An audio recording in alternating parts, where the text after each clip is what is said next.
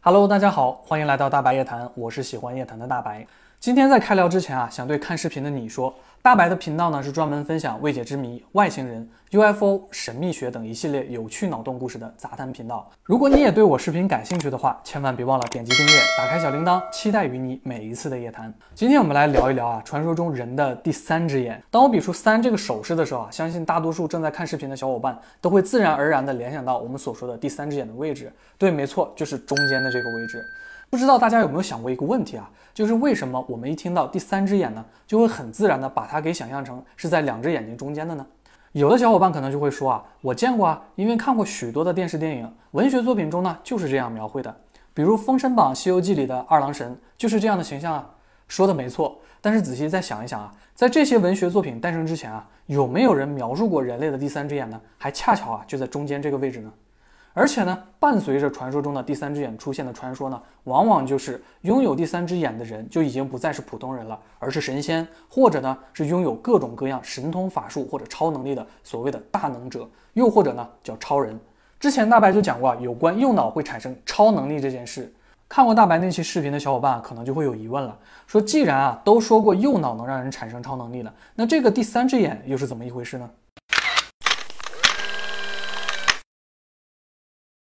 既然叫第三只眼啊，应该就是和正常的两只眼睛类似的器官，是用来看东西的。但是呢，似乎现代人类除了肉眼之外呢，就没有别的视觉器官了。至少大白认为啊，我自己应该算是一个正常的现代人了吧？嗯，确实没有啊。而且好像很多动物呢，也都只有两只眼睛。但是呢，这并不能代表啊，所有的动物都一样。说不定呢，就有三只眼睛的动物存在呢，蜘蛛除外。别说啊，现代科学上还真的有许多的动物似乎存在过第三只眼，像是一些鱼类啊。两栖类，诸如青蛙，或者呢爬行类的蝾螈啊、蜥蜴这些动物，就有呢退化的第三只眼的痕迹。这些动物身上的第三只眼呢，被称为颅顶眼，顾名思义啊，就是长在头顶的眼睛。不过这些动物身上的第三只眼啊，并没有什么视力，更谈不上什么神奇了。相比这些动物的肉眼呢，它们的第三只眼呢，大多就只是一个很不起眼的点而已，最多呢就是能感光罢了。这个可能啊，就是大多数非哺乳动物的特征。哺乳动物呢，就更直接一些了，几乎干脆就没有这么个器官了。不过虽然啊没有表面上看上去的第三只眼，但是哺乳动物呢，也包括人啊，有一个有类似感光功能的器官。这个器官呢，就是松果体。因为这个人脑中的腺体啊，长得像松树的那个果子，所以呢，它就被叫做松果体。松果体本身啊，虽然有感光的细胞，但是由于它所处的位置呢，在大脑的深处，那个位置呢，几乎是一个绝对黑暗的地方。所以理论上呢，它是没有办法感知可见光的。这里呢就很奇怪了，能感光却永远都见不到光，这种设计看起来好像很多余啊。听到这里呢，可能就有人觉得了，虽然松果体啊没有办法感知到可见光，但是呢，可能还是有这个功能的，勉强算是肉眼外的第三个感知的眼睛吧。这样说呢，也不是完全没有道理的。但是呢，要比起传说中的第三只眼啊，还是差了很多的吧？没错。那么为什么要把松果体叫做第三只眼呢？这就要说到神秘学上去了。相信神秘学的很多人都认为啊，松果体不止啊是感光那么简单，它的功能呢可能远超人类的想象。有的神秘学研究者就认为啊，虽然松果体在大脑的内部，但是呢它能感知到光啊，而且感觉到的又不一定只有人类肉眼可见的光，可以感知到一些普通肉眼不可见的光频也说不定呢。简单来说啊，这些人认为松果体和普通肉眼看到的呢还是有区别的。像我们上面说到的二郎神的第三只眼呢，就有识别真假、洞悉一切的能力。孙悟空在和他斗法的时候啊，七十二变都没有能逃过他的第三只眼，这就很像是 X 光或者是红外线摄像机一样。说不定呢，松果体就有这样的功能了。像《海奥华预言》里面，外星人涛告诉米歇的。他在飞船上和海奥华星上看到的色彩呢，都不是光，而是振动频率。而且呢，后来海奥华的人呢，在米歇的额头上鼓捣了一番，他就能看到人体的辉光了。这说不定啊，就是激发了他的松果体。从科学的角度上出发呢，有人就认为松果体呢，不过是一个退化或者是萎缩了的器官，并没有什么神奇的作用。但是很多人呢，都不这样想。一个十七世纪的神秘学研究者麦克斯·韩德尔就认为啊，松果体并没有萎缩，而且既没有进化，也没有退化。而是处于一种呢潜伏休眠的状态。他认为啊，当远古的人呢接触到自己内在的世界的时候，松果体呢就会提供一种连接的途径，使人进入一种难以言喻的玄妙状态。很多人呢都会感觉到更高级的世界，甚至是呢感觉到超脱本我的存在，也就是所谓高我的存在。不得不说，这些人的脑洞啊还是挺大的，因为松果体呢确实会制造分泌出一种对人比较有用的荷尔蒙，叫做呢褪黑素。这个东西讲起来啊似乎也很神奇，因为褪黑素呢会影响人对昼夜节律的感知，最直接的影响呢就是人的睡眠和生物钟。这些年呢，比较流行的防各种蓝光啊，就是因为蓝光会影响褪黑素的制造与分泌，也就会影响人的睡眠与休息。所以在这里呢，也友情提示一下小伙伴们，晚上刷手机的时候呢，记得要开护眼模式。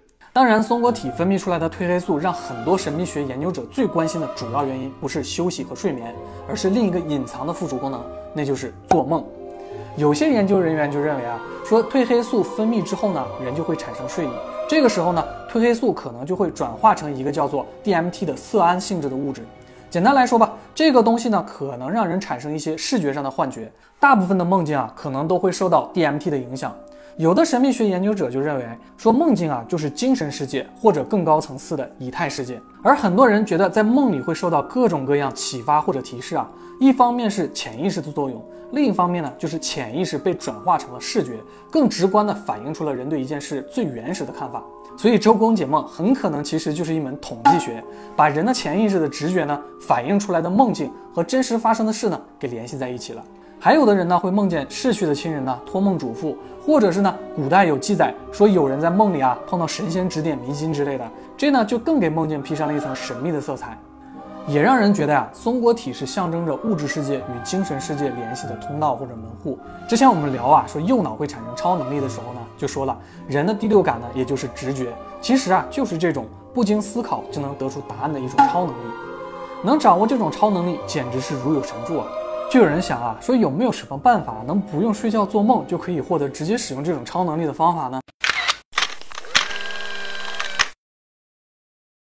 在一些文明当中啊，就有着与精神世界的沟通，或者是向神明祈求答案的做法。比如过去的一些印第安人呢，就会利用一些药草啊，让人进入一种神秘的状态。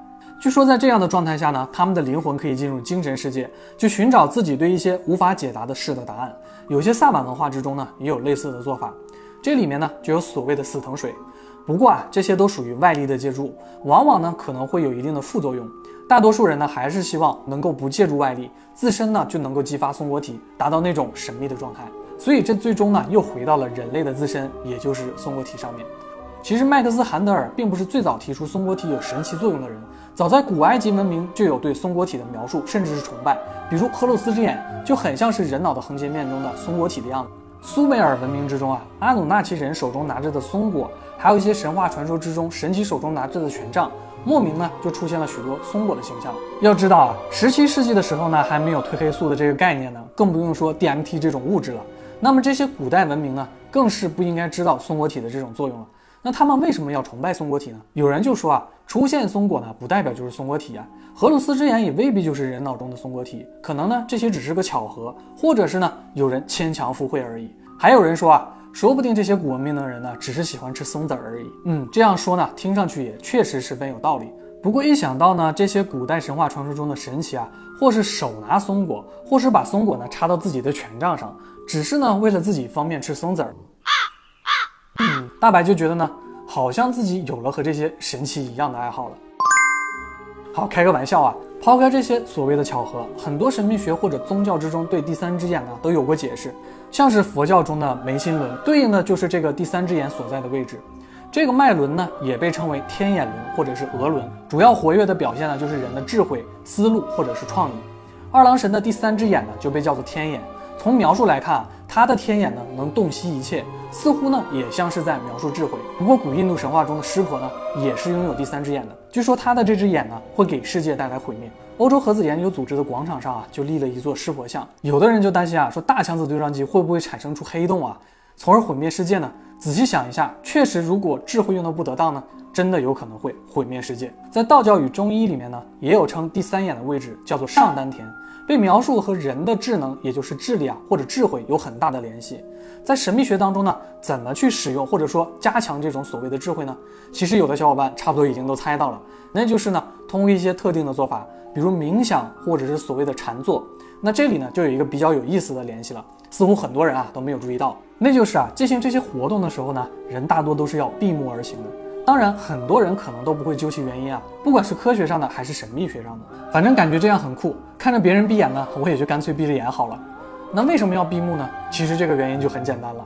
松果体呢自身是感知不到光源的，那它又必须在黑暗的情况下才能分泌褪黑素，那么就要由视网膜去给它信号，看周围的环境呢是不是变黑了。看起来啊，只要在褪黑素分泌出来的时候，保持自己不要睡着，理论上呢就可以得到使用直觉的超能力，进入神秘的精神世界了。在这个精神世界中啊，人们可能就会感知到记录一切的所谓的宇宙图书馆，即阿卡西记录，或者说啊是大道。所以在神秘学中呢，说第三眼是智慧的象征，是打开智慧大门的钥匙，也就不为过了。既然松果体啊听起来这么有用，那为什么使用起来却如此麻烦呢？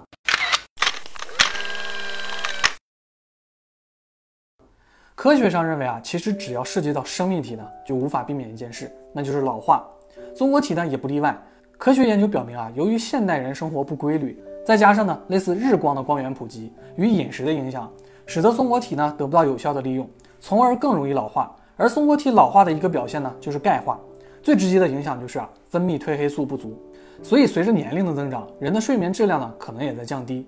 从神秘学角度出发呢，这也就能解释了为什么大多数人在孩童时期往往表现得更拥有灵性，而随着年龄的增加啊，这些灵性似乎也就在逐渐的减少，甚至是消失了。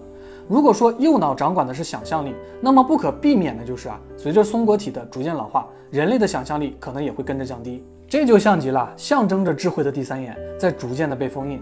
再进一步说吧，随着年龄的增长呢，可能所谓的超能力、直觉也会走向枯竭。所以很多神秘学或者宗教当中啊，都以不断挖掘松果体或者说是啊第三眼的潜能为基础，想要延缓第三眼的老化，或者是说呢解开被封印着的第三眼。毕竟失去了褪黑素与 DMT，就相当于啊失去了从物质世界到达精神世界的纽带。有的小伙伴就会问了，说如果松果体啊真的有这样的作用，用好了就真的可以知晓一切吗？这个其实啊只是一个相对的概念，知晓一切呢其实就等于说是拥有了真正的智慧。那说简单点吧，也就是有了足够的信息给到大脑之后呢，潜意识自动思考出了结果，也就是我们一直所说的直觉。这种没有主动思考就得到答案的情况啊，可以说是绕过了复杂的表象，直接看到了事情的本质。俗话说得好啊，大道至简。听到这儿呢，可能有的小伙伴就会说了，我想知道的更多，我也想拥有更多的智慧，那应该怎么做才好呢？那这里啊，大白就要说一句了，你需要的是好好休息，让自己的作息呢规律一点。其实并不一定需要所谓的冥想或者禅坐才能让你开启所谓的智慧。从科学的角度出发，一个人如果长期熬夜、睡眠不好，都可能啊会记忆力减退、判断力下降，更不用说变聪明或者是拥有智慧了。而且毕竟大多数人啊在梦里都会拥有来自潜意识直觉的提示。人类呢用睡眠让身体得到充分的休息，那梦境呢就是让人补充精神能量的好去处了。从顺其自然开始呢，也许会更好。至于那些啊所谓开启第三眼会带来神通或者是超能力的传闻吗，如果小伙伴们啊有关于这些更精彩的脑洞与故事啊，欢迎你与大白分享。好了，关于第三只眼啊，我们今天就先讲到这里了。希望各位小伙伴啊，都能够在你们的精神世界之中得到自己想要知道的一切。祝你们晚安好梦。我是喜欢夜谈的大白，我们下次再见，拜拜。